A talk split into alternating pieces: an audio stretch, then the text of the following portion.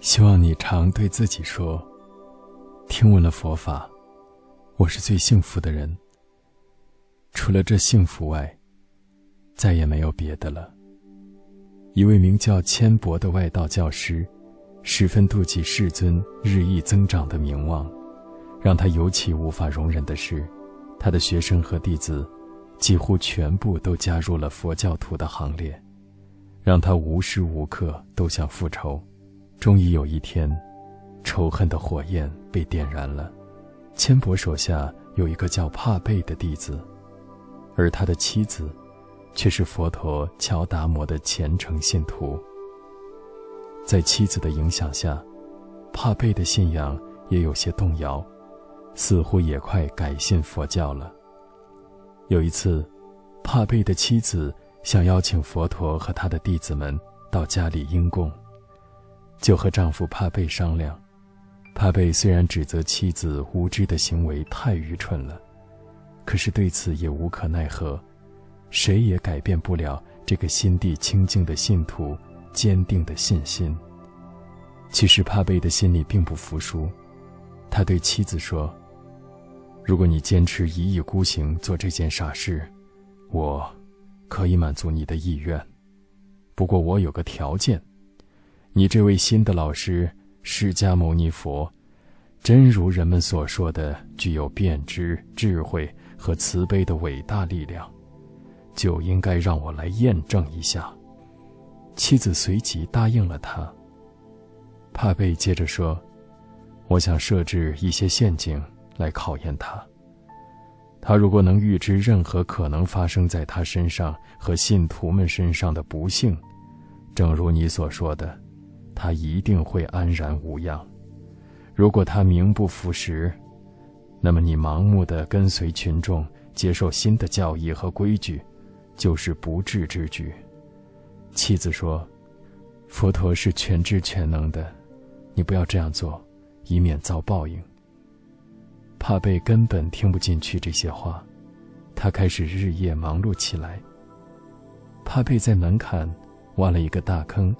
像捕虎的陷阱一样，里面填满了灼烧的发红的木炭，并在佛陀和弟子们日中来应供的前一刻，才巧妙地掩盖起来。如果佛陀真的是全知全能的，他自然无事；如果这位新上师只是个冒牌货，就会踩在伪装好的地板上，跌进火坑里烧死。更狠毒的是。那个卑鄙无耻的千伯交代帕贝，在应供的食物当中下毒。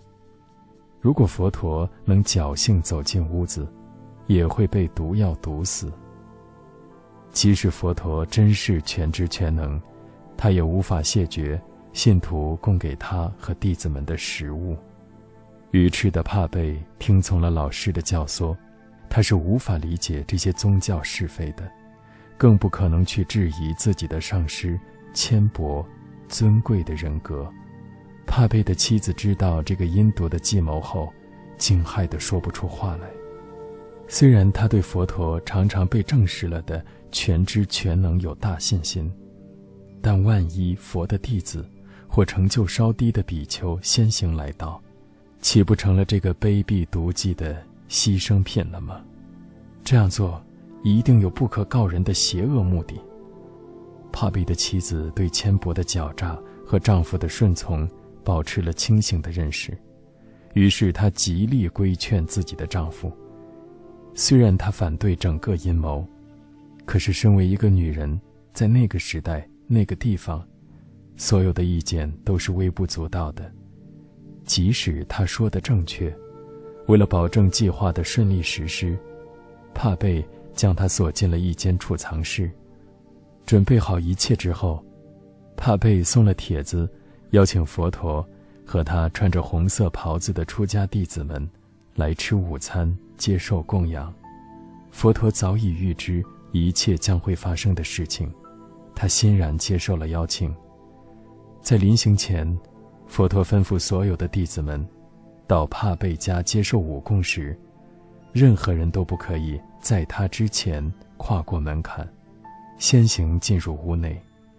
这时，可耻的千伯正小心翼翼地躲在帕贝家的一个房间里，在幕后偷偷地观看。当出家众们来到帕贝家时，保持着一脸温和笑容的佛陀走在最前面，他并未受到惊扰。不仅那片伪装的地板没有按计划塌陷，连整个房间里的地板似乎都奇迹般的变成了一个美丽的湖泊。长满了盛开的纯净莲花，天鹅、水鸭和各种不知名的水鸟自由地游戏其中。每当佛陀前行一步，一个光辉的白莲花立刻从他脚下升起。目睹这一奇妙景象，所有的人都十分惊奇，尤其是惊慌失措、做贼心虚的帕贝。当佛陀仁慈的对他微笑时，他只是浑身颤抖的站在那儿。